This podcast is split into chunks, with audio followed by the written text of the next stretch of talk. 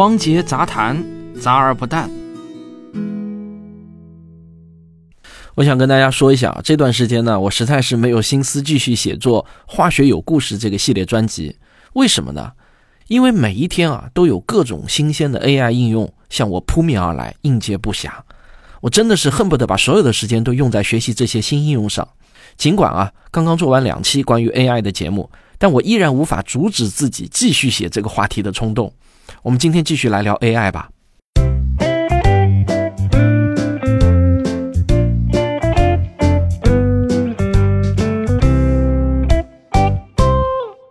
我现在的感觉呢，就好像是回到了一九九七年，那个时候，我大二，平哥呢已经工作了，我总是跑到平哥租的房子里面去蹭住。为什么呢？因为平哥有一台电脑，并且呢开通了网络，它可以通过电话线用 modem 拨号上网，也就是调制解调器啊，我们一般俗称为猫啊。当时我们都说用猫上网。那我给大家听一下当时拨号上网的那种快乐声音啊。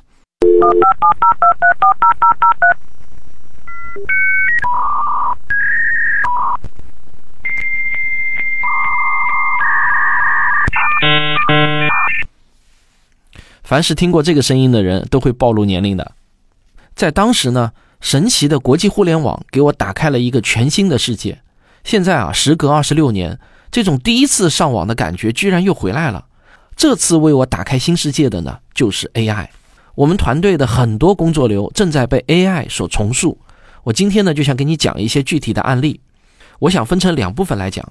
第一部分呢，是相对成熟的部分。这些案例对我们来讲已经没有太多新鲜感，早就已经成为了我们工作流中的一部分。其实说早就啊，也就是几个月的事情，最多不超过一年。第二部分呢，就是对我们来说还很有新鲜感，我们正在努力学习中的一些新应用。当然，我们今天这期节目的重点呢是在第二部分。好，还是让我先从成熟的这一部分开始讲起吧。首先是翻译，彩云小艺可以做网页和 PDF 的全文翻译，我们已经用了一年多了。但如果是短文，那 Chat GPT 的翻译质量是最高的，只是呢现在用起来还不够方便。总之啊，彩云小艺加 Chat GPT 已经可以解决几乎所有的翻译需求了。对一些翻译质量要求非常高的，比如说要达到教材级别的，那牛牛的脑子啊还是有用武之地的。它的英文翻译能力还是要比机翻的好一些，它需要在机翻的基础上做修订。然后呢，就是书稿的校对。差不多两个月前开始啊，我们就开始用 AI 做书稿校对了。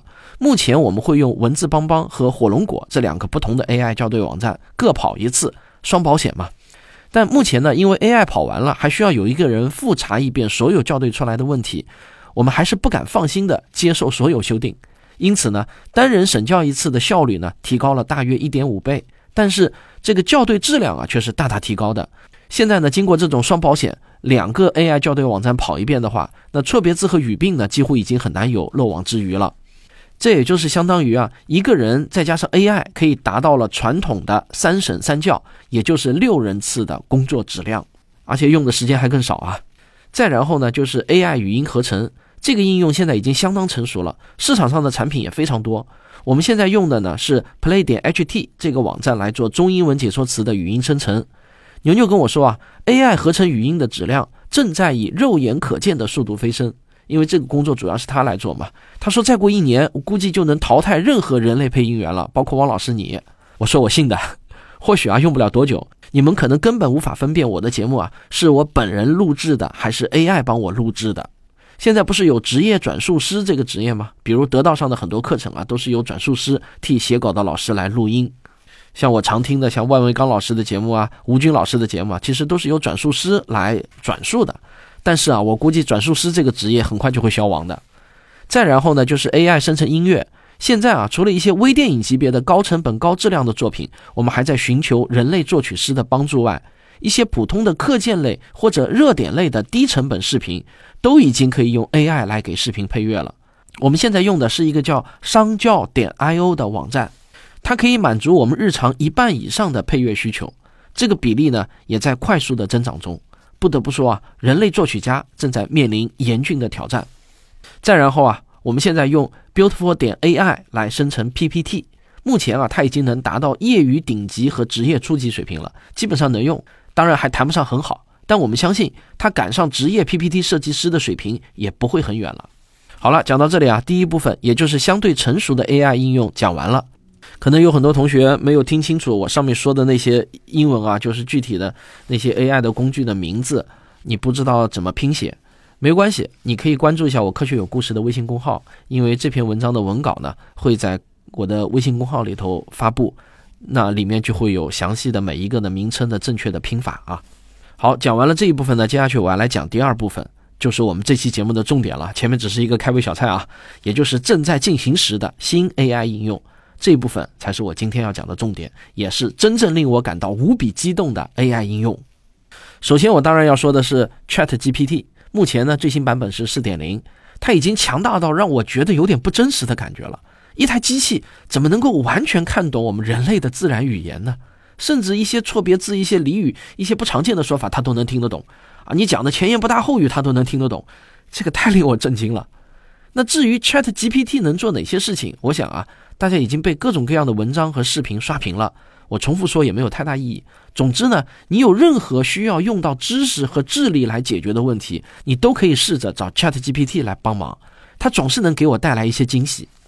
跟他聊天，让他帮忙做题，辅助我们写各种文案，这些呢，估计你们都已经耳熟能详了。其实啊，GPT 四最令人震撼的是它的编程能力。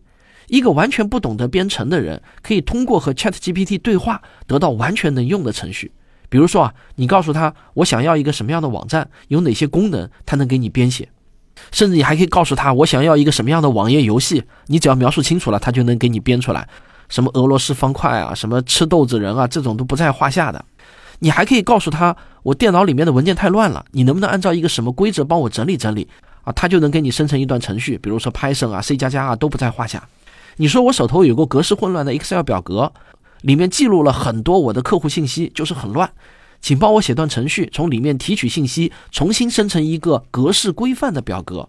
这个要求对他来说那是小儿科，只要你能把你的需求逻辑正确的叙述清楚。他就能给你一版一版的迭代到你满意为止。毫无疑问啊，这么发展下去，程序员的工作模式将发生革命性的改变。用自然语言编程一定会在未来成为主流。不过我想说的是啊，即便用自然语言编程了，也不代表人人都能编程的。如果一个人的逻辑思考能力不行，他也无法描述清楚自己的需求，或者说呢，他描述的需求啊，充满了逻辑矛盾。那 Chat GPT 再厉害，也没法写出可以正常运行的程序。顺便说一句啊，可能到现在还有很多人不知道到底怎么使用 Chat GPT。我简单说一下啊，你首先呢需要学会如何科学上网啊，也就是所谓的 VPN 上网，俗称翻墙吧。然后你在浏览器中输入 chat 点 openai 点 com 这个网址，然后就是注册账号。注意啊，注册账号不支持国内的手机号，需要找国外的朋友用境外手机号帮你注册。有了账号之后呢，你登录进去就可以跟他聊天了。它的使用界面呢是极其简单的，就跟搜索引擎一样，就一个输入框，其他什么都没有。免费用户只能使用 GPT 三点五模型。如果你花二十美元每月的价格付费升级后呢，就可以使用 GPT 四点零模型了。不过啊，遗憾的是，付费呢它不接受大陆的银行卡，也只能用境外的银行卡支付。好，我只能说到这里啊，你不要继续追问我怎么翻墙、怎么注册、怎么付款等等啊，我不能回答你，因为回答这些问题是违法的，你知道吧？你们只能是八仙过海，各显神通。说完了 Chat GPT，我想给你介绍微软的新必应。在这次 AI 的浪潮中，微软目前是最大的获益者，它也是领头羊。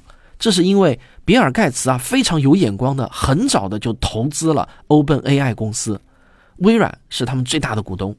GPT 呢就是 OpenAI 开发的，而 Chat GPT 只是 GPT 的一个具体的应用而已。你可以把 GPT 想象成是一个操作系统啊，而 Chat GPT 呢，只是跑在这个操作系统上的一个小的应用程序而已。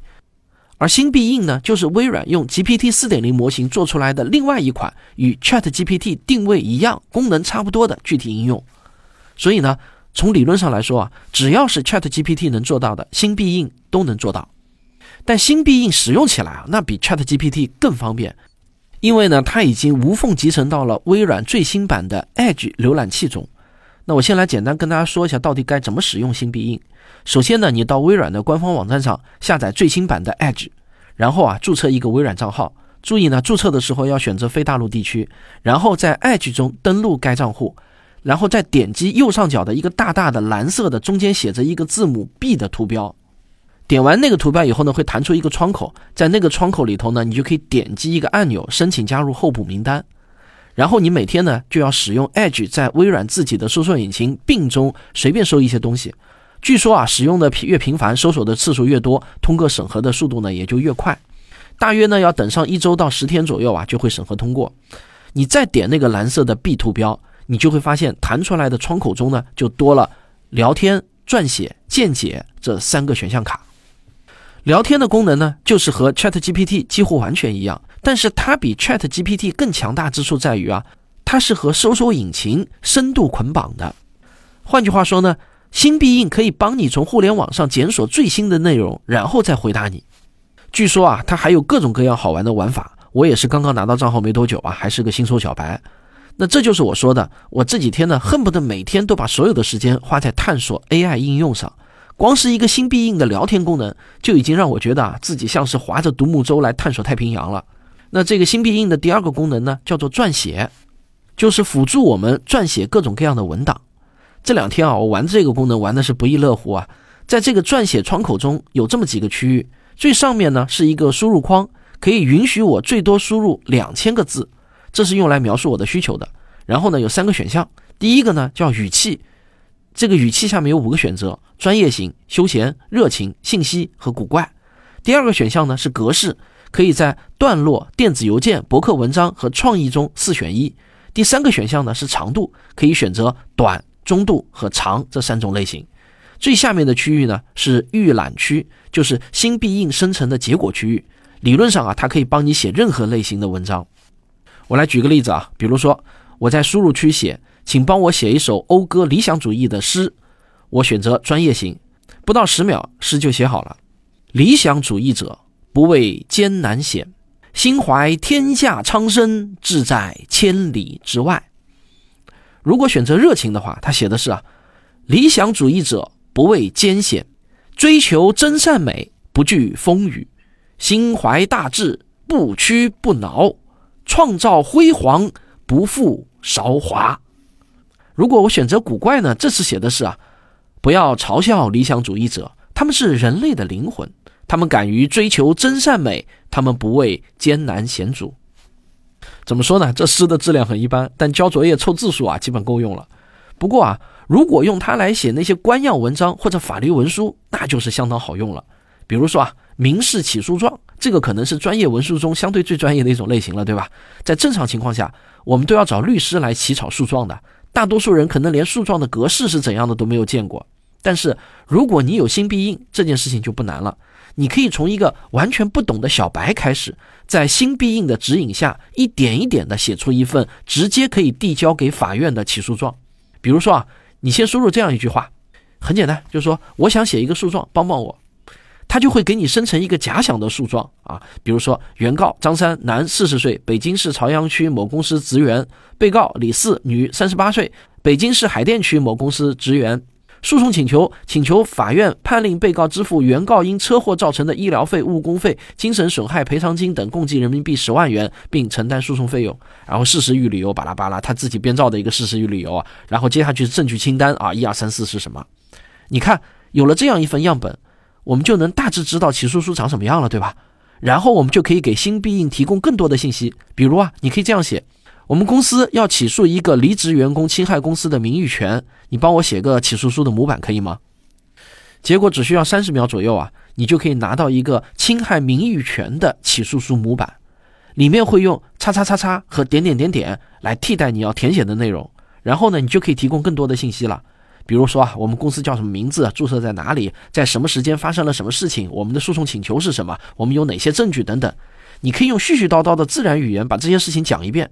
你就假想啊，你面前有个律师，你把事情的经过告诉他，要他帮你写一份起诉状，新必应就会根据你的反馈提示，不断的完善这份起诉状，直到最后可用为止。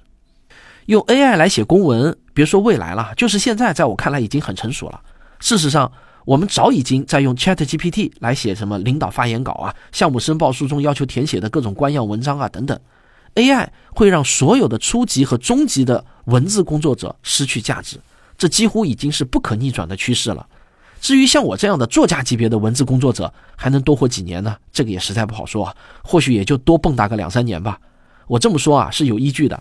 下面啊，我给大家看一个案例，是旭东给我的，这是一个让我和他都感到毛骨悚然的案例啊，这也是出自新必应之手的。旭东给他的提示词呢是这样写的。假设你是一档广播科普节目，原来是这样的撰稿人，以“世界讨厌香菜日”为话题的由头，围绕香菜和香料植物设计一期节目。节目会邀请一位植物学博士“叉叉”作为嘉宾，请先给出节目的开场白，然后设计十二个问题采访这位博士。问题可以包含植物学、神经科学、历史学、生物学、化学等方面。同时啊，设计一个可以在节目中播放的资料片，最后给出节目的结束语。新必应啊，很快就为旭东的这个要求啊，撰写了一篇文案。这篇文案很长，有将近两千字，我稍微念一点啊。那我把全文啊贴在本期节目的文稿中，大家有兴趣的话呢，也可以自己看。他写的开场白是这样的啊，大家听好了。大家好，欢迎收听《原来是这样》，我是主持人旭东。今天我们要聊的话题是世界讨厌香菜日。你可能不知道，每年的二月二十四日，全球有百分之十五的人会团结起来。用各种方式表达他们对香菜的厌恶，他们甚至在网上成立了一个反香菜联盟，专门收集和分享讨厌香菜的理由和经历。而在另外百分之八十五的人眼中，香菜却是一种美味而健康的食材，可以增加食物的香气和风味。那么，为什么有人会对香菜如此反感呢？香菜到底有什么特殊之处呢？它又是怎样进入到我们的饮食文化的呢？为了解答这些问题，我们今天邀请了一位植物学博士叉叉作为嘉宾，请他用科学的角度来揭开香菜背后的秘密。好，接下去是采访提纲啊，一共十二个问题啊，太长了，我就不念了，我就念前两个啊。第一个问题，请问叉博士，你能否给我们简单介绍一下香菜这种植物？它属于什么科属？它原产于哪里？它在世界各地有哪些别名呢？第二个问题。香菜为什么会有那种独特而强烈的气味呢？这种气味主要由哪些化合物构成？这些化合物在植物体内有什么作用呢？啊，然后一一个个往下啊，比如说最后两个问题啊，我也给大家念一下。第十一个问题：作为一位植物学博士，您对香菜这种植物有什么特别的看法或感受呢？您自己是喜欢还是讨厌吃香菜呢？第十二个问题，您认为未来香菜在人类饮食文化中会有怎样的发展趋势或变化？是否会出现更多的创新或变化的？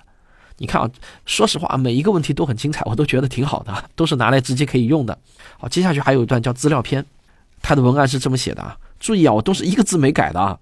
今天我们要为大家播放一个关于香菜的资料片。这个资料片是由我们节目组制作的，它介绍了世界上最大的一个反香菜联盟的成员是如何在世界讨厌香菜日这一天进行抗议和宣传活动的。请大家欣赏。让我感到震惊的是啊，就是 AI 写的这个文案啊，写到这里它还有一个括号音乐，就是提示你这里要放一段音乐。然后它下面写的是旁白。今天是二月二十四日，也是世界讨厌香菜日。在美国加州洛杉矶中心，一群身穿黑色 T 恤衫、手持标语牌和喇叭的年轻人正在游行示威。他们高喊着“打倒香菜，香菜是邪恶的，停止滥用香菜”等口号，引起了路人和媒体的注意。采访者：冒号，你好，请问你们是什么组织？你们为什么要举行这样的活动？示威者一：冒号。我们是反香菜联盟的成员。我们今天要向全世界宣告，我们讨厌吃香菜。我们要求所有的餐厅和超市停止出售和使用这种可怕的食物。采访者：冒号，你们为什么讨厌吃香菜？你不觉得它很新鲜、很美味吗？示威者二：不，我们觉得它很恶心、很难闻。它是一种像肥皂或金属的味道，让我们想吐。我们认为这是一种基因缺陷，导致我们对香菜的气味和味道非常敏感。采访者。那你们是怎么知道自己有这种基因缺陷的呢？示威者三，我们在网上做了一个测试，就是用一根棉签蘸上香菜汁液，然后放在舌头上。如果你觉得很苦或很辣，就说明你有这种基因缺陷；如果你觉得没什么味道或很甜，就说明你没有。采访者冒号，那你们有没有试过改变自己对香菜的态度或习惯呢？比如说啊，多吃一些，或者和其他食物搭配着吃。示威者四，没有。我们不想改变自己，我们觉得这是一种正常和合理的反应。我们不应该被迫接受一种我们讨厌的食物。我们要求尊重和理解。旁白：冒号。这样的活动不止发生在美国，在全球范围内有数百万人加入到了反香菜联盟，并在网上分享他们对香菜的厌恶感和抵制行动。他们认为香菜是一种侵犯了他们味蕾和身体权利的食物，并希望通过教育和宣传来唤起更多人对这个问题的关注。括号音乐节目结束语冒号，今天我们就聊到这里，感谢 X 博士的精彩解答，也感谢大家的收听。希望通过今天的节目，大家能够对香菜这种植物有更深入和全面的了解，并能够尊重和包容不同人群对食物的喜好和选择。那我们下期节目再见。好了，听完了，你有什么感觉？像不像旭东的节目呢？总之啊，我和他看到这个案例啊，都是感到背脊发凉啊，你知道吗？于是啊，我战战兢兢的给新必应问了一句话：“你知道一档广播科普节目《科学有故事》吗？”他回答说：“是的，我知道这个节目。《科学有故事》是一档由汪杰主持的科普节目，他是一位著名的科普作家，代表作有《时间的形状》《星空的琴弦》《亿万年的孤独》等。这个节目主要讲述一些有趣的科学故事，让大家更好地了解科学知识。”我接着问新必应：“那你可以模仿他的节目风格，帮我撰写一点文案吗？”他回答说：“当然可以。请问您需要我帮您撰写什么样的文案呢？是关于什么主题的呢？”看到这里啊，此时此刻，我的耳朵中已经响起了一些有未来末世风格的那种哐当哐当的音乐声。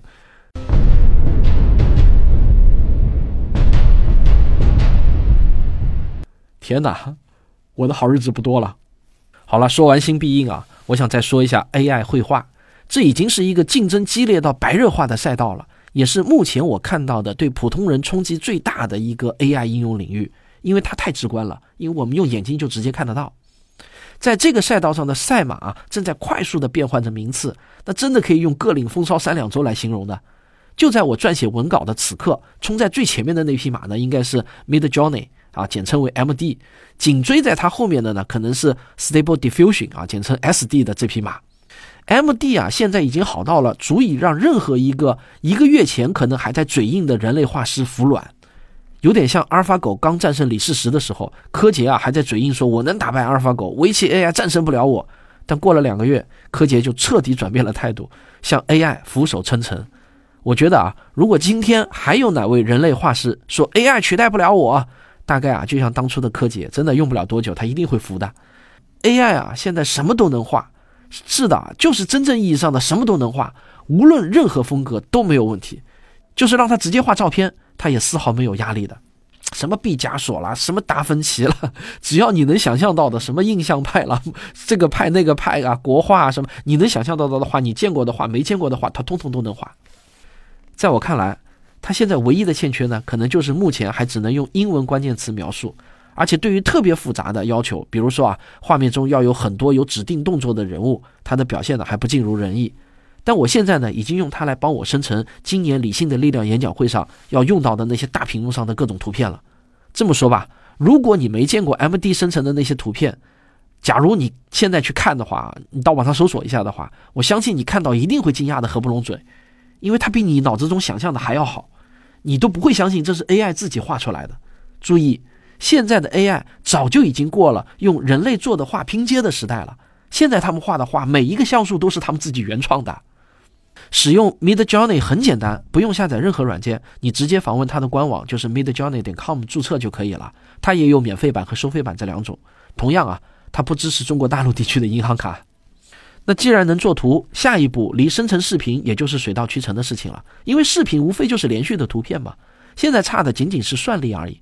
只要算力足够，理论上 MD 完全能生成一部让你根本无法分辨是真人实拍的还是纯 AI 创作的电影。这已经完全不是科幻，是已经可以实现的技术了。说实话，你让我五年前预言 AI 还有多久可以生成可以取代真人实拍的电影，我可能会说啊，五十到一百年。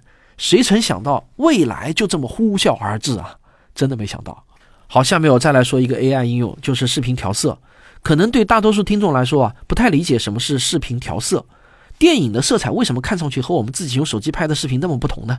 除了拍电影用到的灯光很讲究之外，还有个更重要的原因啊，就是调色师的工作。一个普通的视频经过专业调色师的处理后呢，就会像变魔术一样，它的色彩啊会变得特别与众不同。调色啊是一个非常专业的工种，需要掌握的技巧也特别复杂。在这里呢，我不展开讲。现在专业的调色师呢，一般是用一个叫做达芬奇的软件对视频进行后期调色的，非常的耗时费力啊，需要一个镜头一个镜头的慢慢调过去。我举个例子啊，比如说我们《寻觅自然二》已经在网上免费公映的那集《探秘寒武纪》，这一集呢，我就是花了两万多块钱找了专门的调色师帮我调的色。这还是友情价啊，两万多块钱啊，四十分钟的片子。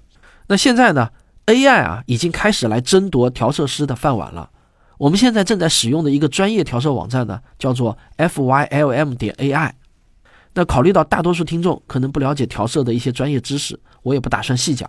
总之呢，AI 调色正在改变这个领域的游戏规则。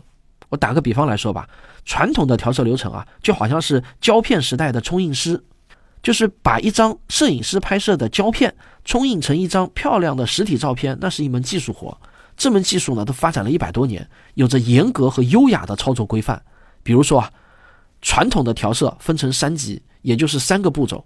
这就好像啊，冲印一张照片必须要经历严格的程序一样。每一级调色呢，都有规范、技巧和目标。